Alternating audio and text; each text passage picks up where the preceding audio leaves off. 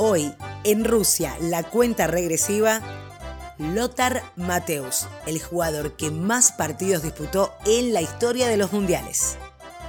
Lothar Mateus es el jugador que más partidos disputó en la historia de los mundiales.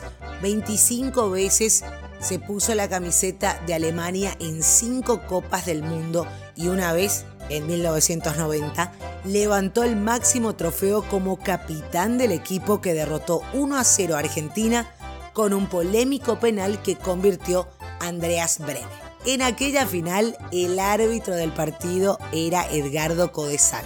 El árbitro pitó un penal a favor de los teutones en el minuto 86.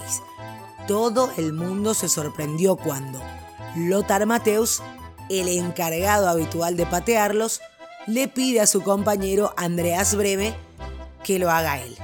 La razón, sus botines se habían roto y al cambiarlos no se sintió cómodo para asumir semejante responsabilidad. Andreas Breme convirtió el penal. Hace solo un par de años, Lothar Mateus declaró que el contacto que hubo no fue suficiente para que el árbitro lo cobre. El resto de la historia ya se conoce. El tema musical, una italiana, para muchos sigue siendo la canción más emblemática de los mundiales. Y el campeón fue Alemania Federal.